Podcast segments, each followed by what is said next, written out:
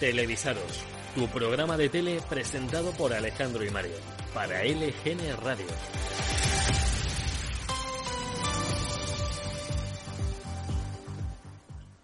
Buenos días, bienvenidos otro martes más a Televisados. Durante la próxima media hora traeremos la tele a la radio y si eso no es contenido transmedia, que se abra ahora mismo la tierra y nos trague.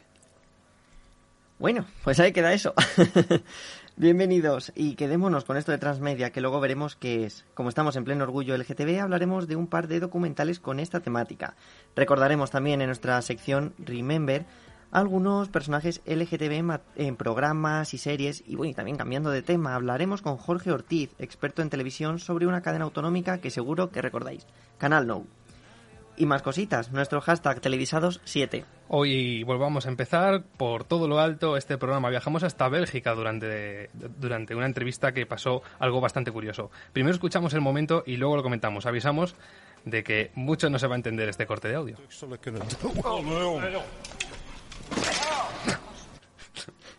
La televisión belga TVL estaba entrevistando al alcalde de Hasselt cuando un ciclista borracho le atropella. Bueno, al parecer fue algo intencionado porque el hombre que iba un poco como las grecas, pues no estaba de acuerdo con el político cuando fue ministro de Defensa. Según 20 Minutos, que es el diario de donde hemos sacado esta información, el ciclista fue detenido y puesto en libertad después de que se le pasara la borrachera. Pero hay algo más, las maravillosas ironías de la vida, cuando el ciclista ebrio le atropelló, el alcalde es que esto es bueno. Estaba respondiendo a unas preguntas sobre un festival de Ginebra en la ciudad. Bueno, pura poesía.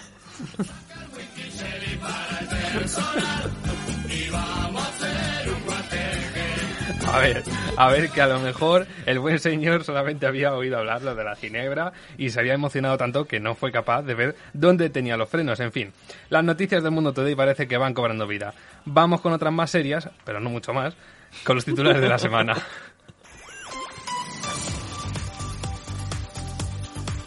Luimelia estrenará su segunda temporada en verano de 2020 en A3 Player Premium.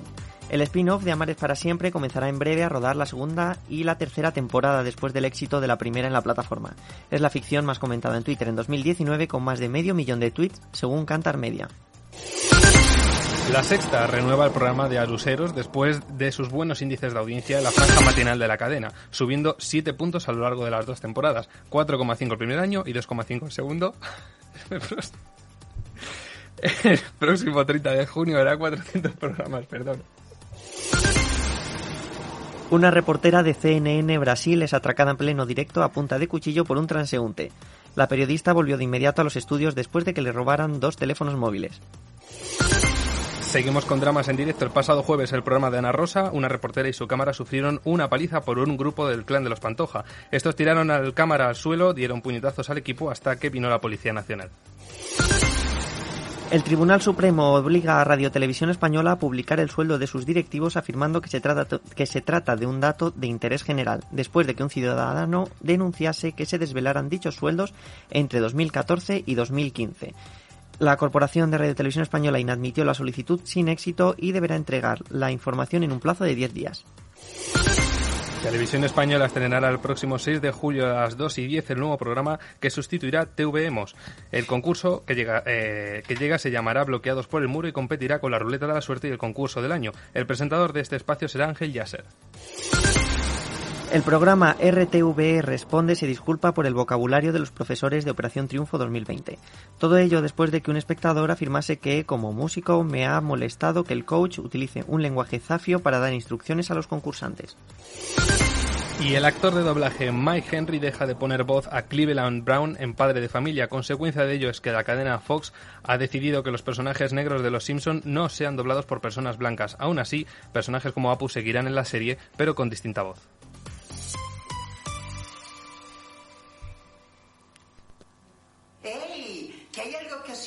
Inquieta, os atormenta, os perturba? Pues pensar en positivo.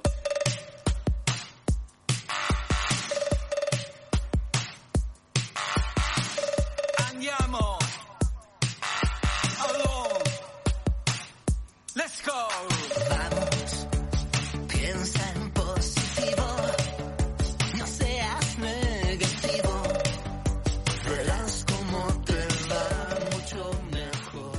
Estamos escuchando Piensa en positivo, el himno de este año del Orgullo de Madrid. En estos días por todo el mundo se celebra el Orgullo LGTB. Cada 28 de junio se recuerdan los disturbios frente al neoyorquino bar Stonewall Inn que se produjeron en 1969. Se considera el inicio del movimiento LGTB y por eso el 28 de junio es la fecha reconocida como el Día Internacional del Orgullo. Este año buena parte de las manifestaciones y celebraciones están siendo online, al igual que la manifestación estatal que se celebra en Madrid y que este año se reconvierte en una gala. Esta gala se emitirá el próximo sábado 4 de julio por la tarde en Internet. Será una gala como las de Noche de Fiesta. Escucharemos de fondo la voz de José Luis Moreno. Lo sabremos el próximo sábado. Y el pregón de Madrid también ha sido online. Ya está disponible en la web del Orgullo de Madrid. Y es un, pregón, es un pregón muy televisivo que ha contado con Carlos Sobera, con las protagonistas de Veneno y con Paca la Piraña, que también participa en Veneno y que tiene ahora su propia sección en Espejo Público.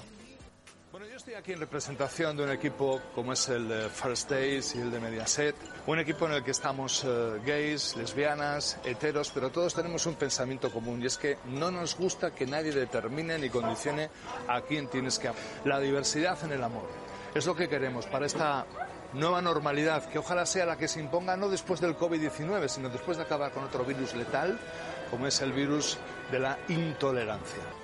Para que la nueva normalidad borre los insultos LGTBI fóbicos de las pizarras de los colegios y de los institutos, para que el bullying se convierta simplemente en una palabra inglesa que no sabemos conjugar. Para que la nueva normalidad haga lucir el arco iris en todos los lugares, no solo en las grandes ciudades.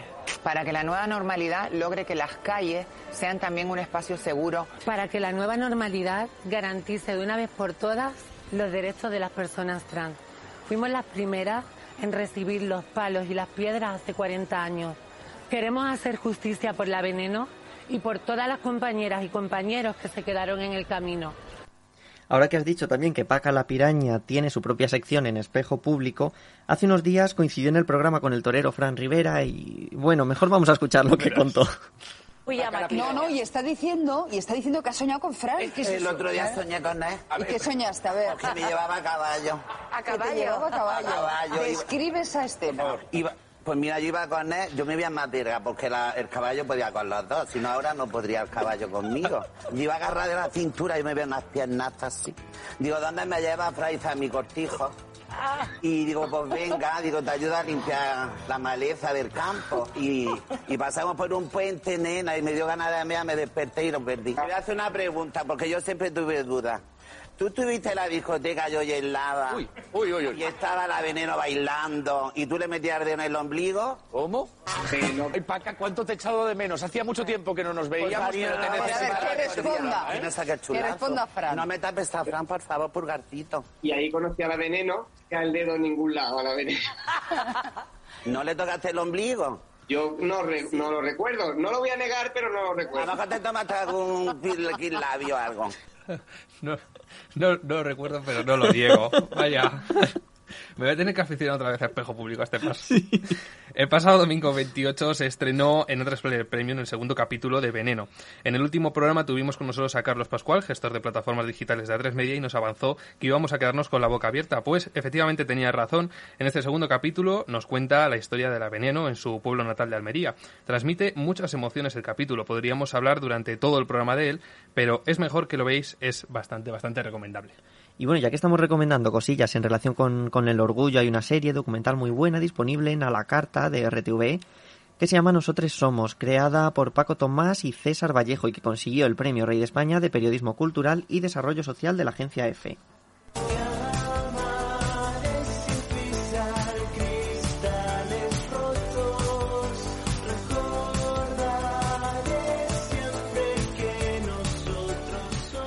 En Nosotros Somos conocemos la historia del movimiento LGTB en España, contado por sus protagonistas, activistas como Jordi Petit, Jesús Grande, Mili Hernández o Boti García Rodrigo. También de la mano de artistas como Yedet o los Javis y políticos como el expresidente Zapatero. 40 años de historia resumidos en 7 capítulos temáticos.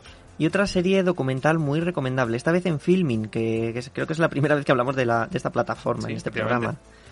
La Primavera Rosa, que así se llama, es una serie de cortos documentales sobre este movimiento alrededor del mundo, dirigida por Mario de la Torre y producida por Rafael Linares, María del Puy Alvarado y Alfonso Palazón. Cuenta con el apoyo de la Fundación Triángulo, el Festival de Cine Lex Gay Cinemat, el ICA, la Comunidad de Madrid o la Universidad Rey Juan Carlos, en la que parte del equipo da clases. El de la Primavera Rosa es un proyecto interesante. Se trata de un producto transmedia. ¿Y qué es esto de lo de transmedia que hemos eh, mencionado antes? Es un concepto que todavía no se utiliza mucho en general, no, está bastante este, eh, extendido, pero que es probablemente que veamos cada vez más, seguramente. Es un caso que se trata, o sea, en este caso se trata de una historia, un producto audiovisual que encontramos en formatos diferentes y complementarios. Con el ejemplo de la Primavera Rosa, el producto principal son los cortos que podemos ver en Filming y complementario a esto tenemos todo un material disponible en la página web del proyecto que nos amplía la información e incluso se ha publicado un libro que se llama La Primavera Rosa, Identidad Cultural y Derechos LGTBI en el Mundo. De momento hay cinco documentales estrenados en el proyecto, en Túnez, Rusia, México, Brasil y España, un proyecto que obtuvo, una nominación a los premios Goya Mejor Cortometraje Documental.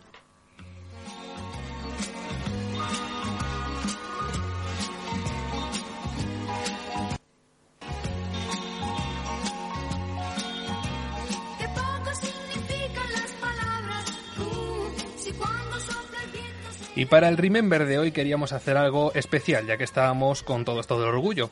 En lugar de traer un programa o una serie, hoy vamos a traer personajes. Personajes de ficción, reales, que han aparecido en nuestra televisión y que han ayudado mucho a dar visibilidad al colectivo LGTB.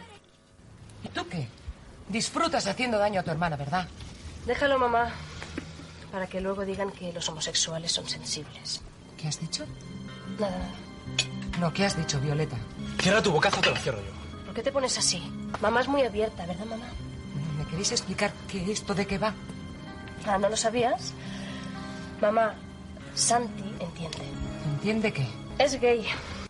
Alejo Sauras interpretó a Santi, uno de los primeros personajes que salió del armario o, o que le sacaron en la mítica serie Al salir de clase, emitida en Telecinco de 1997 a 2002.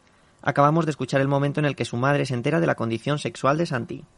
Física o química,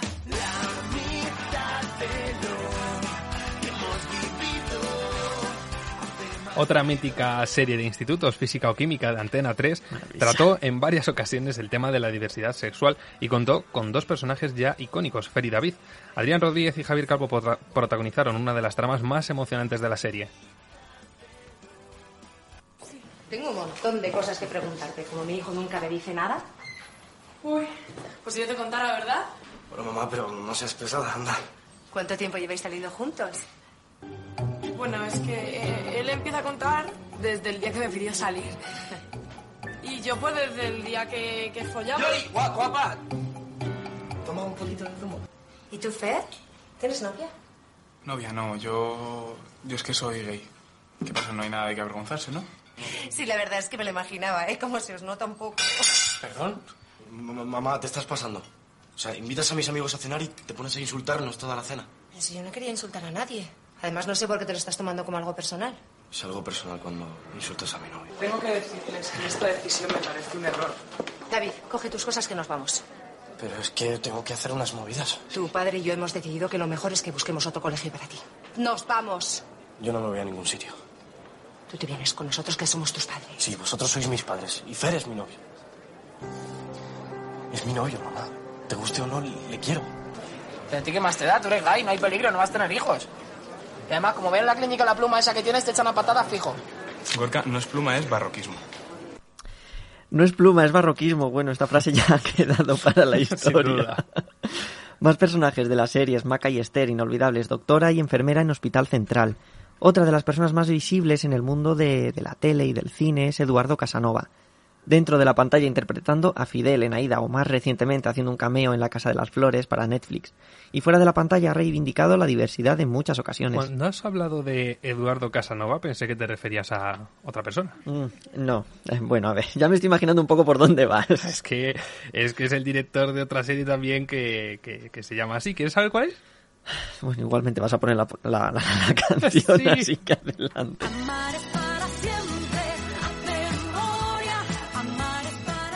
Efectivamente, Eduardo también es el director de Amares para siempre. Otro de los primeros personajes homosexuales que aparecieron en nuestras pequeñas pantallas fue César, interpretado por José Conde. César era el compañero de trabajo de Nacho, de Emilio Aragón, en la recordadísima serie Médico de Familia. Antonio Resines pasó por Cuéntame para dar vida a Olmedilla, director de banco y amigo homosexual de Miguel Alcántara. Y como no, Anabel Alonso, muy activa en redes sociales defendiendo la diversidad y que en Siete Vidas interpretó a Diana, como ya hablamos en uno de nuestros anteriores programas. En una entrevista para Likes en Cero de Movistar Plus, habló sobre su paso por la serie. Estabas con Amparo Baró, Javier Cámara, Blanca Portillo, Carmen Machi, Gonzalo de Castro en 150 de los 200 episodios. ¿Eres todavía un poco Diana? Fu- No, no, la, la verdad es que, a ver, siempre, siempre te queda algo porque esos personajes pasan por tus tripas y siempre se te queda algo de ellos. Y es que es un personaje que, que siempre recordaré con mucho cariño, por eso lo que has dicho es que el plantel de esa serie es el gran... Y más de una vez tener que cortar porque es que no había... No más- podíais yo, sacarlo. yo muchas veces abría una puerta, veía a Carmen Machi y la tenía que volver a cerrar. no Porque podía. a Diana además no le dio tiempo a un montón de cosas, a salir del armario, a salir también en un culebrón que imitaba al salir.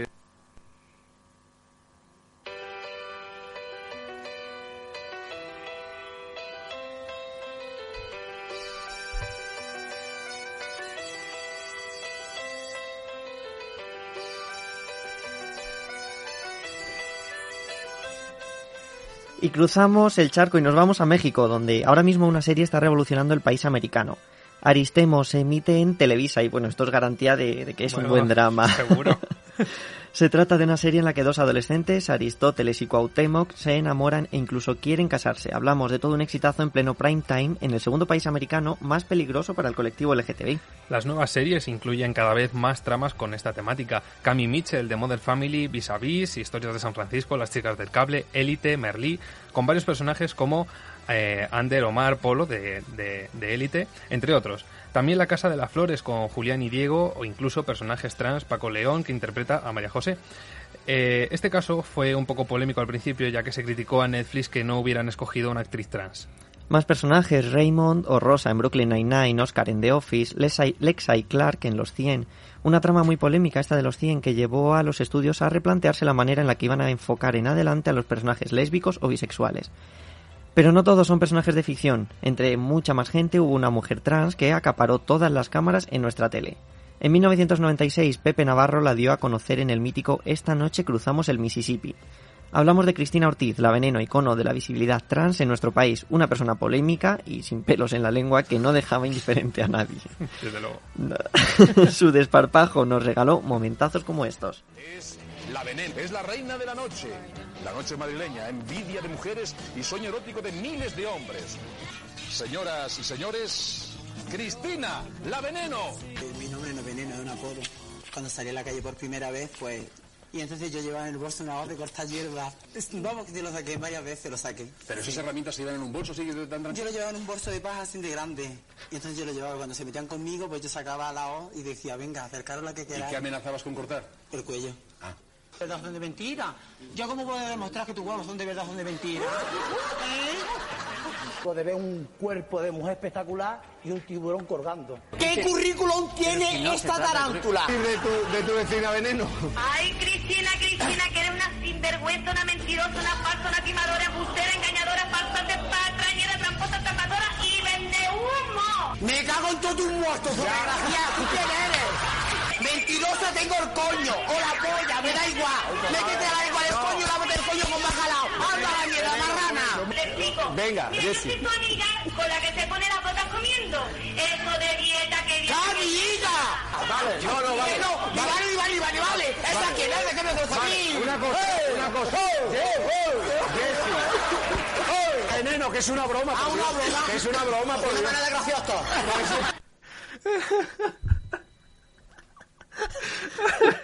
Hasta le hemos perdido. No puedo. Mención aparte. Las broncas que se traían ¿Dónde estás corazón? Presentado por Jaime Cantizano en Antena 3. Bueno, las broncas y sus Por planes favor, de que boda. vuelva, que vuelva. Esta señora es una ordinaria, no tiene vergüenza. Veneno. Mira, no, no, no, veneno. Mira, ¿sabes lo que te digo, Pocahontas? Jerónimo, que te voy a decir en tu cara. Yo nunca en la vida te he visto. Yo soy conocida mundial. ¿Dónde eres conocida? Tú eres conocida desde aquí a Vallecas. Vamos a ver, no hay derecho a que esta señora... No vengo a un plato de televisión a criticar a la Tamara como tú. Maritón. Con acento en la O, soy ordinaria. Pero como dice la canción, me lo como todo. Me lo como todo. Mira, tú lo que me tienes envidia. Queréis copiarme y os coméis con perdón una plasta mierda de un toro. Tú tienes que meterte en una máquina de triturar la carne. Para salir guapa. Tienes, me tenéis una envidia. Pero cuando yo adelgazo, no hay quien me llegue, con perdón, a los jetes. No, no. En todos los sitios del mundo soy conocida por él. ¡Digo! No, menos guapas que tú tienen también el mismo derecho a Pero porque me tienes que mujeres. decir una ordinaria petarda esta. Ahora No. no, un poquito lo eres. Porque me sale del es- coño. Pues muy bien. Porque lo mira, porque yo no soy tan cisna. Bueno, como pues es. misma- La boda. En el menú que va a haber. Oye, venga, Cristina, avancemos. Que te... Mira, no te he visto por la calle, no te conozco, pero como te vea, te arrastro. En el menú que va a haber más, carne o pescado.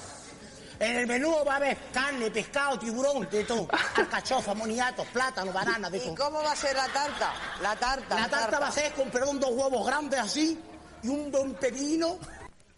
Y si alguien se ha convertido también en otra de las caras visibles y activistas del colectivo LGTB, es el actor Pepón Nieto, a quien vimos en Periodistas, Los Hombres de Paco, Brigada Costa del Sol o programas como Masterchef o Me Resbala.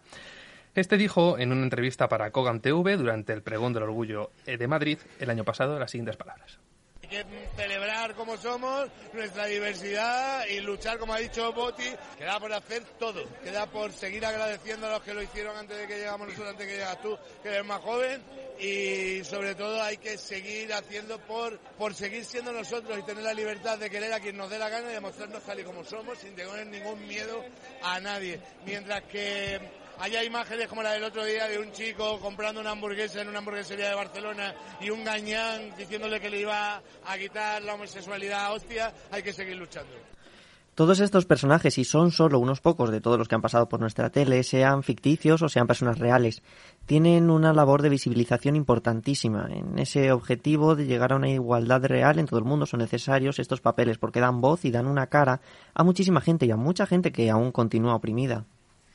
Y en ocasiones animan a dar este paso a muchas personas, poco a poco, pero la diversidad también ha ido llegando a series y a programas. Como ya la mítica edición de 2017 de Operación Triunfo con varios concursantes LGTB. Y acabamos este pequeño repaso con otra de las parejas más célebres de nuestra tele, Mauri y Fernando de Aquí ni quien viva, en el Parantena 3. Luis Merlo y Adrià Collado interpretaban a la pareja gay de Desengaño 21, con bastantes tópicos, eso sí, también hay que decirlo. No, Fernando, estabas coqueteando porque te encanta ser el centro de atención del parque. Es que nunca lo he entendido. ¿Por qué te pones tan celoso con las mujeres? Porque si me pones los cuernos con un hombre, puedo competir, con una mujer no. Te mato en las dos ocasiones, entiéndeme. Pero en la segunda, pues más lentamente, recreándome. Pues ha sido muy grosero. Solo estábamos hablando. Era una conversación de madres primerizas. Claro, les estabas enseñando tus estrías del embarazo. A ti te miran porque te pareces a uno de al salir de clase. Carmen, la de arriba, que está loca. Que me ha basado en el voice y luego ha entrado aquí amenazándome con un spray antivioladores. Algo habrás hecho. Le habrás puesto tu sonrisa heterosexual. Pues no sé cómo lo ves tú, ¿eh? Pero a mí esto me parece un empate. No, perdona, tú has ido provocando. A mí me han elegido entre la multitud. La chica ha dicho, ese, el guapo. O ese, el de la pluma, que es inofensivo. Somos gays, es absurdo competir. Heterosexuales, no gracias, debes dejarlos en paz. Estás escuchando Televisados con Alejandro y Mario. Vamos a cambiar de tema. El 29 de noviembre de 2013 asistimos a uno de los episodios negros de la historia de la tele en nuestro país. La cadena pública autonómica valenciana Canal Nou cesa sus emisiones después de que la Generalitat anunciara su cierre debido a una deuda acumulada de más de 1.200 millones de euros. Bien, esa fue la versión oficial. Esto nos dejó una imagen nunca vista. La última emisión de Canal Nou fue la entrada de los liquidadores de la Generalitat acompañados de varios policías, desconectando la emisión del centro de programas de Burjasot, donde se encontraba la sede. En breve vamos a escuchar esos momentos de, de, los últimos segundos de emisión de la cadena. Esa cadena que emitió desde el 9 de octubre de 1989 hasta el 29 de noviembre de 2013. Contenía noticias, espacios de temática regional, retransmisiones de fiestas, programas infantiles como La Bala Club o incluso otros míticos programas como Tómbola, que podemos ver después en otras autonomías, en otras autonómicas, perdón. El PP valenciano, por, el, que por aquel entonces, estaba al frente de la Generalitat y rechazó investigar la deuda de Canal Nou. Fue un cierre bastante polémico que se suma a la manipulación mediática que el comité de empresa llegó a reconocer en 2002. Para hablar más en profundidad de hoy está aquí con nosotros Jorge Ortiz. Bienvenido, Jorge. Buenos días. Bueno, Jorge, eres uno de los que más sabe acerca de este tema. Te interesaste bastante por el cierre del canal No. Cuéntanos tu perspectiva sobre este asunto. Pues bueno, la verdad, mi perspectiva es que fue un cierre que se podría haber evitado, porque bueno, digamos, argumentaron que fue un, por motivos económicos, nada más lejos de la realidad, porque además después se afirmó y se vio que era más caro cerrarla que mantenerla en vivo. Porque de hecho, más o- de hecho el cierre costó como 120, alrededor de 120, 130 millones, afirmado por los propios técnicos económicos de Canal No, que afirmaron que, por ejemplo, ahí se perdían derechos de series, películas, deportes, etcétera, etcétera. Además también del coste que iba a tener en, en indemnizaciones y también una gran pérdida para el sector audiovisual valenciano, ya que todas las productoras dependían de RTBB, de Radio, de, de Radio Televisión Valenciana. O sea, ¿crees, pues, crees que realmente el cierre se podría haber evitado? Que, que- o sea, que decían que era realmente un problema económico. Sí, totalmente. Era un cierre que podía haber que podía haber ser, eh, se podía haber evitado. Y que no era, un digamos, no era un problema económico, porque se podía haber eh, apañado de mil formas. El cierre era, digamos, fue, digamos, más bien una estrategia política, más que, más que otra cosa. Entonces, claro, cuando se iba, cuando las restri- las restricciones políticas se llevan al, al terreno político, es lo peor que podría pasar, porque además ahí se, comie- ahí se comienza a desvirtu- des- desvirtuar el concepto de lo que es la red de televisión valenciana, la red de televisión pública, y entonces se pierde lo que es el concepto de servicio público. En, en televisión valenciana se, se perdió completo y se empezó a acumular deuda, deuda, que Ujú. fue una de las excusas que puso el gobierno valenciano en su momento. Entonces, eh, ¿cómo decirlo? No, digamos, vieron el cierre como una manera de vamos a cerrar esto porque es ineficiente y la sociedad valenciana me va a apoyar porque nadie, nadie, nadie seguía esta radio televisión, todo el mundo hablaba mal de ella, entonces pues bueno, la cerramos y así quedamos como los mejores porque damos prioridad para otras cosas. La sociedad valenciana vio que enseguida que no era por ello y luchó, hizo unas grandes manifestaciones por ello. Vamos a escuchar en un momentito los últimos segundos de emisión antes del apagón a negro definitivo de Canal No.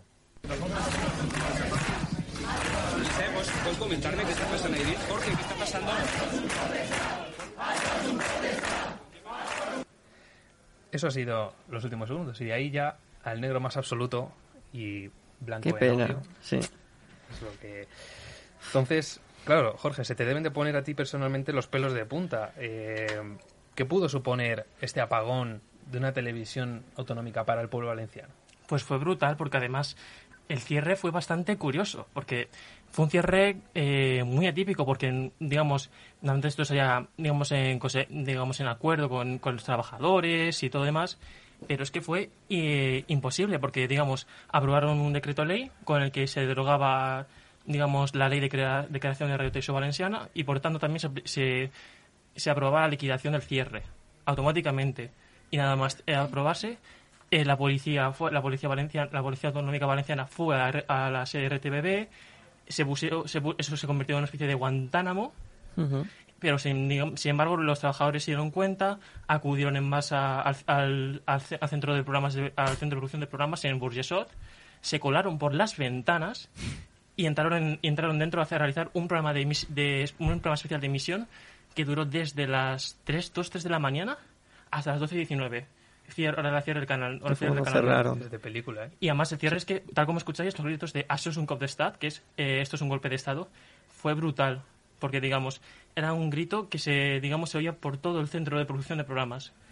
Y fue bastante emotivo, porque además, digamos, se sabía después que mucho- digamos, muchos de los policías que acudían y tal, acudían por órdenes de arriba, pero sinceramente tampoco ellos tenían ganas de realizar lo que hacían, que eran por motivos políticos. Y se cerró, pues a lo bestia, se apagó el fusil, digamos, se apagaron el fusil de, de lo que es el SAI, el, digamos, el, el, pro- el alimentador que mantiene eh, la televisión en activo si a lo mejor se va la electricidad y después la electricidad, con lo cual apagaron por completo las emisiones, apagaron con- por, por completo el centro, eh, oca- ocasionando eh, daños bastante, eh, bastante considerables al equipamiento. ¿Cómo ha sido el resurgir de la televisión autonómica valenciana con Apunt? O sea, en plan, ¿han salido ganando, han salido perdiendo? O sea, han- se han mantenido los valores que tenía la televisión anterior? Bueno, digamos, tenemos que tener en cuenta que han sido muchísimos años, han sido ya, digamos, cinco o seis años sin radiotelevisión pública y que además eh, mucha gente se marchó a Madrid, se marchó a Barcelona en busca de otras alternativas, porque el sector audiovisual valenciano se quedó huérfano totalmente, sin RTVB, sin Canal Low. Este resurgir ha venido bastante bien, o sea, se han montado nuevas productoras, se han se ha aportado eh, contenido cultural bastante bueno, porque en Canal Low se había dejado bastante abandonado este hecho. De hecho, eh, digamos, en los últimos años había una programación bastante baja de calidad. Además, eh, el valenciano estaba bastante apartado, o sea, digamos, se promocionaban contenidos en castellano y que además no tenían nada que ver con, con Valencia, eran totalmente desvirtuados. Entonces, digamos, con Apun se, se, volvió, se volvió a fojar, eh, pues el se, se volvió a poner el eje central en lo que es eh, la comunidad valenciana y por tanto la, la cultura, el deporte valenciano eh, se puso en el, en el punto central. Y lo único sí que es verdad que se vivió con mucha impaciencia y gran interés, pero eh, digamos, por ejemplo, la radio me hace un gran contenido, gran contenido cultural, cosa que se por muchos aspectos, pero sin un contenido generalista. Entonces, claro, por ejemplo, esa persona que escuchaba el deporte en valenciano, el deporte de allí, estaba totalmente abandonada. O, por ejemplo, noticias no tenían un gran seguimiento, digamos, no te- en caso de una emergencia no tenían un gran seguimiento. Digamos, era, te ponían pequeñas pildoritas al principio, en- sobre todo por web, pero por radio y televisión está muy abandonado. Y de hecho la televisión comenzó más tarde que la radio y lo mismo, tuvieron un gran contenido, eh, ofrecieron grandes contenidos de, de todo tipo, pero lo mismo que siempre, no había contenidos generalistas que atrayeran a un gran público y los informativos eran muy flojos, muy aburridos. Y digamos, eh, el punto central que había- el- ese punto central que siempre son informativos fue, digamos, bastante malo y fue lo que, digamos, relantizó lo que es el, digamos, el, eh, digamos, el inicio de, el inicio para los valencianos, lo que es la cadena, porque claro, veían, veían que se ponían programas culturales y tal, pero veían informativos como muy flojos. Entonces, claro, hasta que, digamos, no fue pasando un poco el tiempo, los informativos se fueron estabilizando, fueron aplicando más especiales, pues ya ahí más o menos comenzó ido un poco a un poco evoluci- con el tiempo. Mejoró y empezó a evolucionar y ya los valencianos tenían algo más en cuenta a punto para informarse. Bien, pues muchísimas gracias, Jorge. La verdad que ha sido muy, muy interesante. De todas maneras, ahora después de, de este espacio tenemos, bueno, las teletulias, por así llamarlo, eh, que seguimos Podemos hablando hablar de nosotros en muchísimas directo, más o sea que cosas. podríamos a- aumentar más este espacio. Estupendo. Pues nada, como algo rápido, ayer lunes 29 conocimos los ganadores de la edición de este año de los premios Platino al cine iberoamericano. Estos premios también se entregan a, series de televisión, los entrega Egeda, que es la entidad que gestiona los derechos de productores audiovisuales, presidida por Enrique Cerezo. Entre los premiados, mejor teleserie para La Casa de Papel, que se lleva también el premio a mejor actor y mejor actriz de reparto de teleserie, tanto para Álvaro Morte como para Alba Flores. Cecilia Suárez, Paulina en La Casa de las Flores, ha conseguido el premio a mejor actriz de serie de televisión y Dolor y Gloria se ha llevado mejor película, guion, actor y director, entre otros.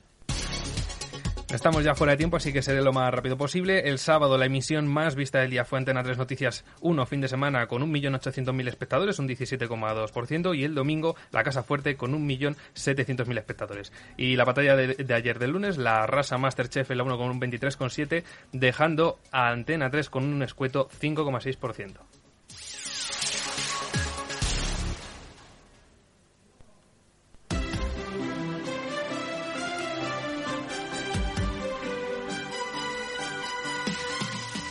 Hasta aquí otra semana más. Volvemos el próximo martes con más tele. Hasta entonces os dejamos con la nueva canción de Camela que llevamos desde el miércoles pasado con ella en la cabeza. Un temazo. Buena semana. Ganas teníamos ya de ponerlo. Ahora las teletudias en LGN. Así que adiós. ¡Vigo! Su sonrisa, sus labios me pierden y esa forma de andar y vivir tan locamente. Lo he decidido, iré a contarle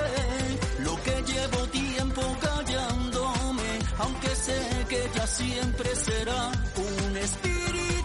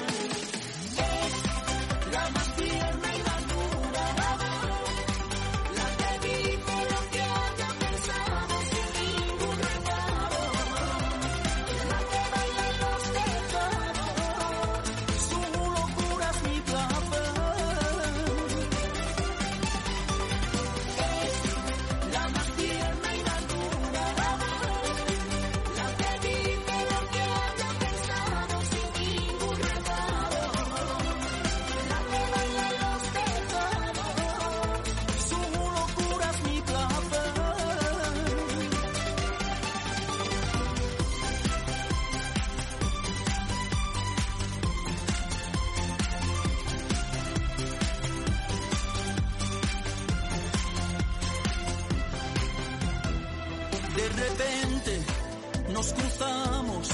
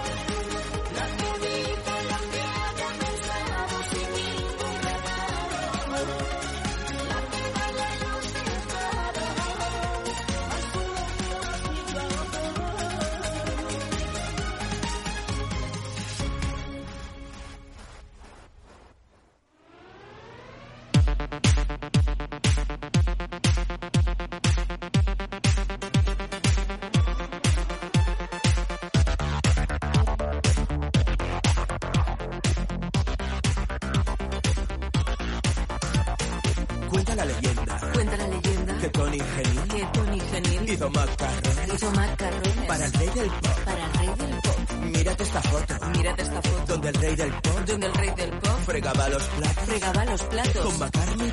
con McCartney y Paul. Michael y Paul fregaban los platos mientras Tony barría, mientras Tony barría.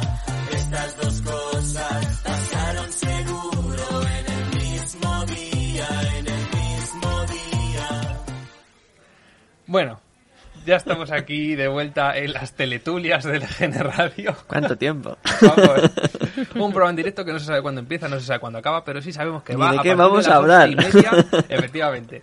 Pero que va siempre a partir de las once y media. Bueno, esto que estaban escuchando era Macarrones Pop.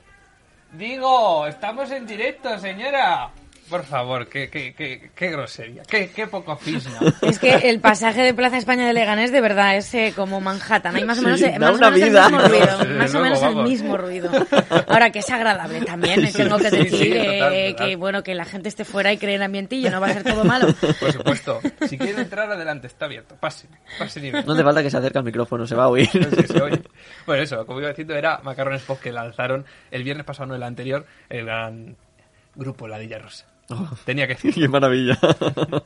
Muy buena, muy buena, Mario. Buena lección. Bueno, hemos estado hablando antes de, de Canal No, que era una televisión autonómica. Eh, no sé, por empezar a hablar de algo, de las televisiones autonómicas, a ver, yo... A saber de qué terminamos hablando. A ver, bueno, se empieza por una cosa, pero aquí yo tampoco es que... De Telemadrid sí que veía mucho de pequeño el Ciberclub.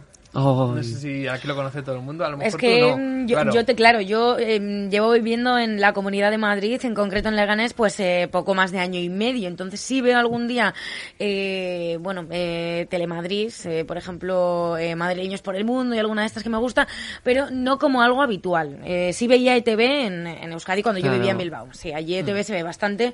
Y bueno, mm, no soy de las personas que más lo ve, porque hay gente que únicamente ve ETV, pero bueno, sí que de vez en cuando eh, veía pues el Teleberry, que son un poco los informativos, y bueno, pues algunas otros, algún otro programa que, que está bastante bien, y de hecho creo que acaba de terminar ahora, que yo nunca lo he seguido, pero que es un reality muy seguido en Euskadi, que es el conquistador del fin del mundo, que ahora era el conquistador del Caribe, y que me parece que, que no sé si ha terminado un día de estos, porque he visto por ahí alguna story de mis amigos. Yo no lo he visto, Es pero muy eh, bueno, eh, muy bueno. pinta muy bien. Sí, sí, sí, sí. la verdad. Pues ya te digo, yo es que siempre he visto de pequeño el Ciberclub y luego ya más o menos un poco más de mayor me encantaba cifras y letras. Oh, ¡Qué maravilla! Sí, alguna vez he visto cifras y letras y me parece brutal.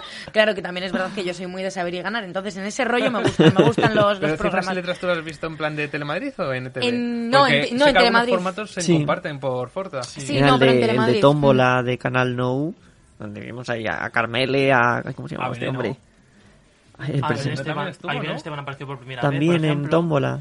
Apareció por primera vez Belén Esteban, estuvo ahí, bueno, prácticamente todos los tertulianos que hay desde Mariñas, que no me acordaba de, Sí, de su nombre. Que pronunció su, su célebra frase, que te, va, que te calles, Carmele. ¿Eso Cierto. ellos? Muy Sí, buena. sí, yo, yo pensé que sería en Telecinco o algo así. No, no. Un día tenemos que traer la canción del Ciberclub. Por favor. Uy, sí. Dios. Eso-. A ver, Eso bueno, hay que yo, yo puedo, ponerlo. puedo intentar buscarla, a ver, mientras tanto. Bueno, ven- bueno, sería ven- genial si se a ver, a encuentra. ver.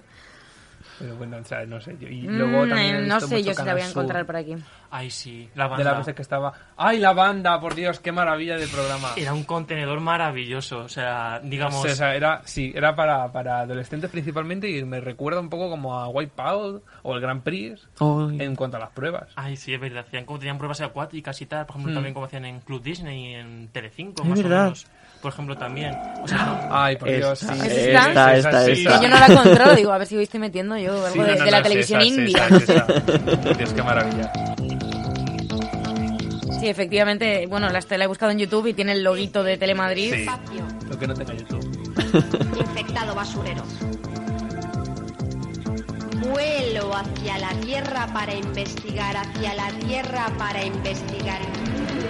Pero vamos a ver, aclarádmelo. ¿Esto era una serie en concreto infantil o era un programa que dentro tenía era un serie? programa contenedor, sí. Programa contenedor. Tenía Ah, vale, ahí no sus sabía propios escuchado. presentadores y de vez en cuando pues metían eh, dibujos animados, etcétera, Ujú. y hacían sus propios sketches. Pues algo que, por desgracia, está muerto. No sé por qué. Sí, totalmente es cierto. Ya no, vamos, Sí. no, no conocemos a día de hoy ninguno de este formato, ¿verdad? Bueno, sigue, sigue en Cataluña, sí que sigue en marcha el Club. Super 3. Eh, sigue todavía, digamos, en marcha, tiene su club, tiene algunos, algunos puntos principales. No es verdad que a lo mejor no tiene, digamos, no hay programas o sketches propios de lo que es el Club Super 3, pero sí que tienen programas propios, tienen, meten bastante contenido propio, no, no como por ejemplo las casi todas las autonómicas están ba- bastante vacías. Aunque también, por ejemplo, este Canal No, o digo, pero en. Apunt, eh, si bien, digamos, tiene un contenido que se llama La Colla, después sí que tienen, digamos, un contenido principal que engloba, digamos, que hacen, sketches, temas de, pues, temas de, de saber, de saber compartir las cosas y tal, todo para niños pequeños de entre 3, 8 años, algo Ujú. bastante, pero también tiene contenedor de series, digamos. Este, algún- en algunas autonómicas se está un poco medio recuperando, en otras, por ejemplo, como Telemadrid, se ha optado por poner series por la mañana, pero son series antiguas, o sea, se ponen- hace, hace no mucho Telemadrid intentó recuperar Ciberclub, pero ya no era lo mismo. Porque claro, si les quitas la gracia de los presentadores y las coñas que hacían, te queda algo muy soso. Son muchos programas que, que se echan de menos, pero que luego lo piensas fríamente, por ejemplo, como el Grand Prix. Y a lo mejor ahora mismo no funcionarían bien. La verdad es que el Grand Prix yo creo que, yo pienso que sí funcionaría bien a día de hoy, ¿eh? Yo- no lo sé, es, un yo programa que yo rescataría. Yo lo vería, pero mira, Porque apostamos. Sí, Qué oye, bueno. También, también. Pero, Pero, es fíjate, que- hace, hace poco, de hecho ahora durante el confinamiento, Telecinco estrenó Eurogames, que era. Juegos sin Fronteras, que era una cosa súper parecida al Grand Prix, pero a nivel europeo. A ver, también es verdad que si Telecinco no cuida el formato, pues no va a Es sacar que grandes yo audiencias. los rescataría tal y como era, con la misma Claro. canción, con el mismo presentador, Ramón Chu. García, etcétera. Si es que Y yo con Ana Obregón.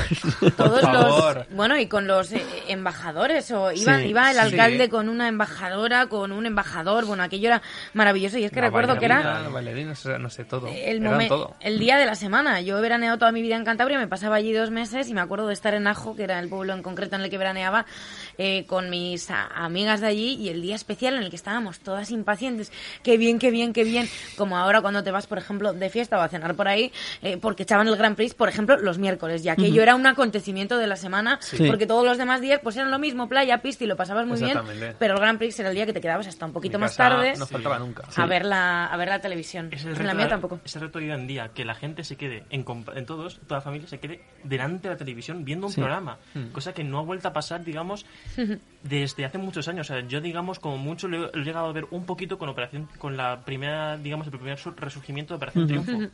Y tampoco ha Ah, sido completo. Y un poquito, a lo mejor, tu cara me sí, suena. También tu cara me suena. Pero un po- es no es poco- normal que ahora mismo un, un formato dirigido, digamos, a toda la familia funcione funcione bien. En una casa ahora mismo hay un montón de pantallas y bueno, cada uno ve una cosa. Y además, sobre todo, porque depende bastante de, de la familia. Por ejemplo, a lo mejor Sí. finales de Gran Hermano, Supervivientes, son cosas que sí que tienen una audiencia muy fiel y depende de la casa. Es decir, si todo el mundo lo ve en la casa, sí que es un Mm. programa que funciona de todos sentados, pero si solamente lo ven unos cuantos, lo van a seguir viendo, pero no es como antes. A lo mejor cosas como Eurovisión sí que podrían ser una de esas de una fecha señalada, tal. Pero Pero, cada vez menos, yo creo. sí, no Sí. va mucho. Hay que volver a rescatarlo de alguna forma. Luego, por ejemplo, el Grand Prix, cuando volvió a las autonómicas, con Martín Osborne, pues a ver... No, ni siquiera lo no era recuerdo. lo mismo. Por lo que sea, no- recuerdo. no- Yo, no fue yo lo bien. veía, pero porque al fin y al cabo eran las pruebas en el Grand Prix. Y Era bueno, la pues, misma, era la misma productora también, digamos. Que lo entonces te quedas claro. a verlo, pero... Los bueno. troncos locos, mis preferidos, qué maravilla. A mí también me gustaba mucho otra que era de las manos musicales. Eh, no sé, es que había un montón de, de pruebas que me encantaban. Sí, eran maravillosos. Ahora que has dicho musicales, estaba acordándome también de programas musicales que había en televisión que eran bastante más generalistas que, por ejemplo, eh, los de Radio 3, que también tenemos eh, a día de hoy estos conciertos que están muy bien, pero que no le gustan a todo el mundo. Sí, y recuerdo es. música sí. Por ejemplo, lo echaban por, lo echaban por las sí, mañanas el fin de sí. semana y efectivamente, eh, bueno, pues ahí iban eh, los cantantes que empezaban a tener cierto éxito. Era agradable Mm. ponerlo por la mañana, aunque solo fuera para Sí. escucharlo, ¿no? Que al fin y al cabo continuamente se cantaba allí. Que descubrías grupos nuevos. y, bueno, y a veces había algunos artistas muy buenos. Y había reportajes Estaba muy bien ese chulos. programa. Era, digamos, un programa que se echa de menos, o sea, que Sí. promocionan la música, sobre todo, porque actualmente, si quieres sentarte en música en la televisión, no hay ningún No. espacio, no hay ningún espacio, solo tenemos cuando yo parece un triunfo, que vaya gente a promocionarse, los programas todos Y porque al fin y al cabo es un reality. Porque, bueno, por pues, también, o sea, Mm. si va un artista es por, Mm. digamos, de vez en cuando. para promocionar en un disco o algo que va a Exacto. sacar. Y No sacar tiene algo de audiencia. No tiene un Sí. espacio así destinado para ello, entonces es una pena, porque yo, por ejemplo, yo... vamos, Bueno, los programas de jazz de Telecinco de madrugada. en clave de noche, de la sexta. Claro, hay algunos, pero bueno, a deshoras eh, y efectivamente que no, son no es tampoco un estilo musical para todos los gustos, no es comercial. No. Entonces no, no, todo no. el mundo, ni aunque fuera a las 2 de la tarde, iba a verlo, ¿no? Es complicado. Mm. Totalmente, es es que yo a esas horas me pones ese tipo de música y digo, con todos los canales que hay, ¿tú crees que me voy a quedar a ver esto? Claro. Que si fuera algún grupo que tal, pero... Porque más que nada, cuando quieres escuchar música, escuchas música y te pones Spotify o Sí, te pones sí, cualquier otra es. cosa, ¿no? Y cuando vas, estás en la tele, estás en la tele.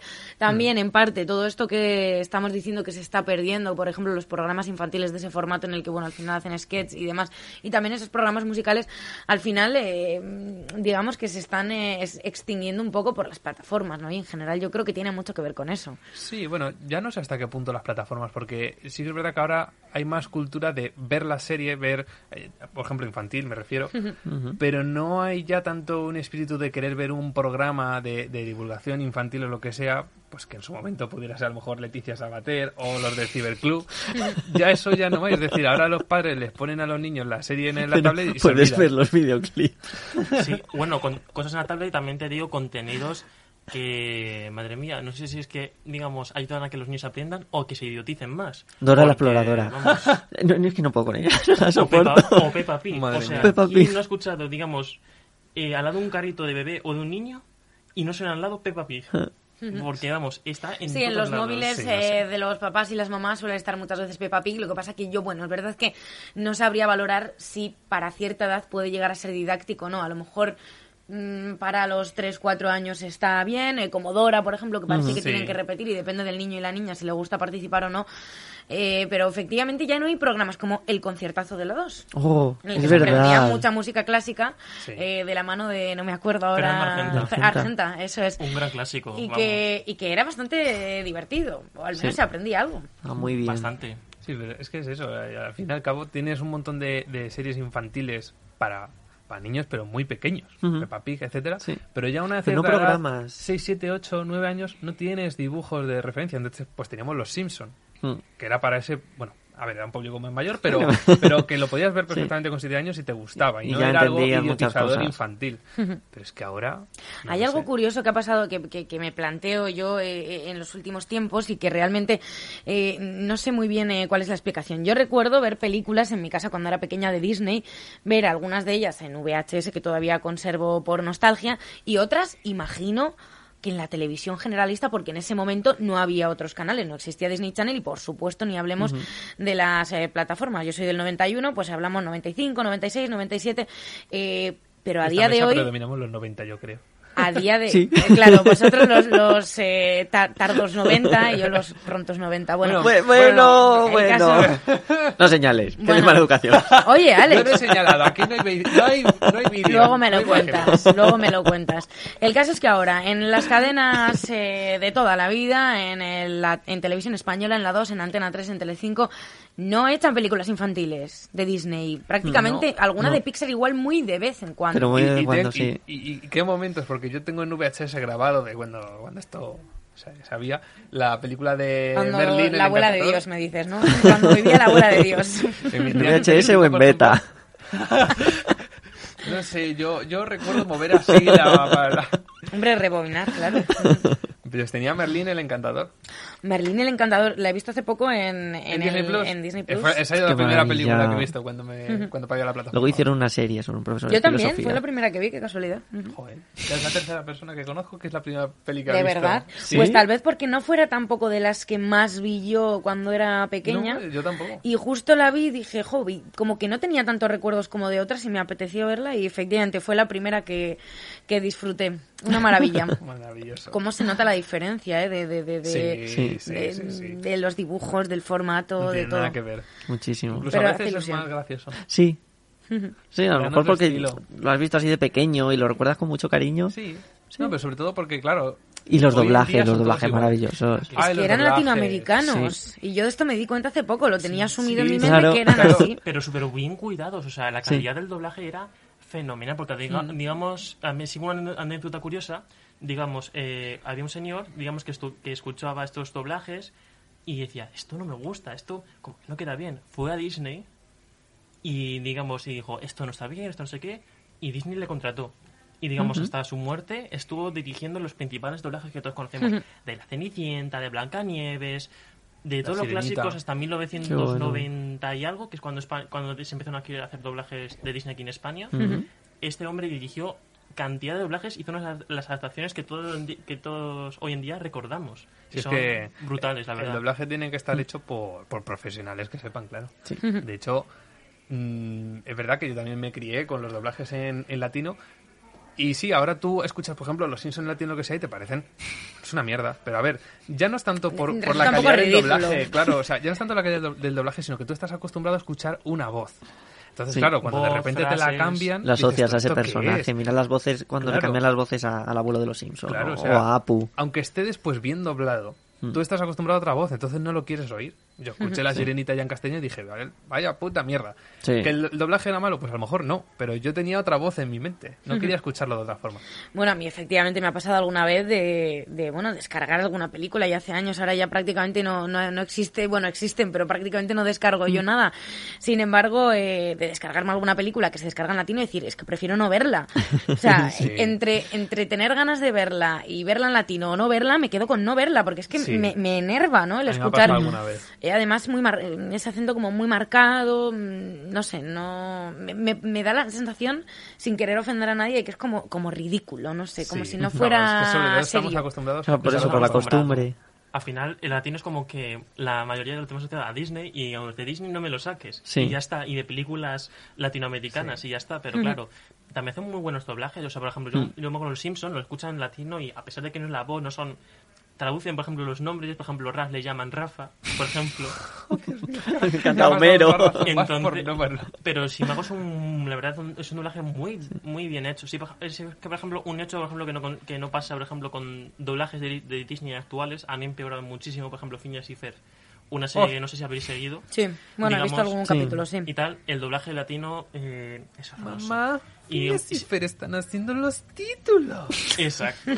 Horroroso. Y sin embargo el de España es fabuloso. Y de hecho de, lo- de los mejores, vamos. Es una, es una serie infantil eh, muy divertida, ¿eh? muy divertida, sí, sí. sí, a mí me encanta. Infantil, pero que no es infantil, o sea, digamos que puede seguir hasta un adulto, o sea, porque digamos, no llega a ese punto, digamos, de infantil y además hacen referencias bastante curiosas, porque además los creadores participaron en Padre de Familia, en Los Simpson anteriormente, entonces tienen ese humor, digamos, qué curioso, digamos, es bastante, es una serie, digamos, interesante. de hecho, España está considerado uno de los mejores países de, de doblaje. Es que bueno, es que se dobla todo, es que aquí se Sí. dobla todo. En Sí. otros países no entiendo que bueno hay menos cultura y Sí, simplemente. pero quiero decir, se cuida, se cuida mucho el detalle, porque en otros países a lo mejor te coges dos, tres personas, doblan cosas, pero lo dejan de fondo, no le dan énfasis, no, no actúan con la voz. Entonces lo dejan ahí medio doblado. Aquí no es como tan habitual, porque en otros países sí que lo es el ir al cine y ver la película Claro. subtitulada. En Aquí Portugal, todo, todo doblado. En Portugal, por ejemplo, no doblan apenas nada, iban con Ujú. su- con los subtítulos. De hecho, por ejemplo, me acuerdo que de pequeño yo, yo veía cosas de Disney Channel y tal, y me saltaba a Portugal, y Portugal tienen con- todo con subtítulos. Y digo, bueno, digamos, es otra cultura, otra forma, digamos, pero aquí, por ejemplo, en España también doblamos y no pasa nada, y se hacen Claro. muy buenos trabajos. Sí. E incluso se mejora el audio original. Porque muchas veces la interpretación puede ser sobreactuada y sin embargo, por ejemplo, el doblaje que podemos hacer aquí le da otro sentido que incluso a veces mejora el sentido de la película o de la serie. Es bastante, es bastante curioso a veces. Pues Es- habl- hablando de doblaje, quería cebar un poquito para la semana que viene. Y esto que no se está grabando, por si Esto que no acaso. se está grabando por si No acaso, pasa porque final. estamos todavía cerrando la entrevista con un actor de doblaje para la semana que viene, televisados. O sea, que igual puede ser Uy, bastante uy, uy, qué interesante. bien. Oye, alguna vez he tenido aquí algún actor de doblaje para, bueno, entrevistándole y ha sido muy interesante, la verdad, ¿eh? Sí. Muy divertido. Es que, según quien sea, por curiosidad, ¿se puede saber a quién pone voz? Eh, pues jun, la verdad es que no lo recuerdo porque te estoy hablando hace ya un año y bastante tiempo y joder, no recuerdo ni siquiera, me vais a perdonar el nombre de- del, del doblador, pero vamos, que me recuerdo que me divertí mucho y, y jo, no os puedo decir más. ¿Podéis adelantar vosotros algo? A ver, a ver, a ver. Eh, sí tiene voces reconocidas. Eh, ¿Has visto, por ejemplo, por Ujú. 13 razones? Eh, no, no la he visto, no la he visto. Mm, Big Hero 6. No, la peli. tampoco. Ah, Bueno, a ver, tiene mucho más. que Bueno, pero, pero bueno, pues eh, las veré de todas maneras. Eh, he visto algún capítulo, pero no me he visto toda la serie. pues Mm, ahí- ahí no sé qué dejamos. personaje será. Venga, Ahí vale. lo dejamos. Vale. Voy No a intentar encontrarlo que coincida el doblador de estas tres series. Voy a, voy a investigar yo. Chicos, por cierto, tenemos que ir cerrando poquito a poco y si os parece nos vamos con eh, el tema de Ciberclub. Oh, Maravilla. por favor. Maravilloso. Y volvemos la semana que viene. Un abrazo muy fuerte y que tengáis eh, buena semana. Chao. Hasta luego. Hasta luego.